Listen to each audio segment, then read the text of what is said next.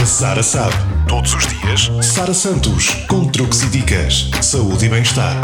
A Sara sabe. Para ouvir diariamente em FM. E a qualquer hora, em podcast. A dica de hoje é para quem sofre de insónias.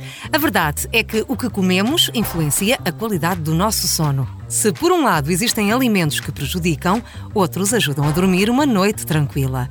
Por exemplo, o leite. Segundo um artigo publicado no site do Hospital CUF, parece que é mesmo verdade. Beber um copo de leite antes de se deitar pode ajudá-lo a dormir melhor. Isto acontece porque os laticínios são alimentos abundantes em triptofano, um aminoácido das proteínas, precursor da serotonina, um neurotransmissor cuja privação está ligada à irritabilidade, hipersensibilidade e alteração do sono. Por sua vez, a serotonina é usada na produção de melatonina, uma hormona que ajuda a induzir o sono e melhora significativamente a sua qualidade. Não percebeu nada?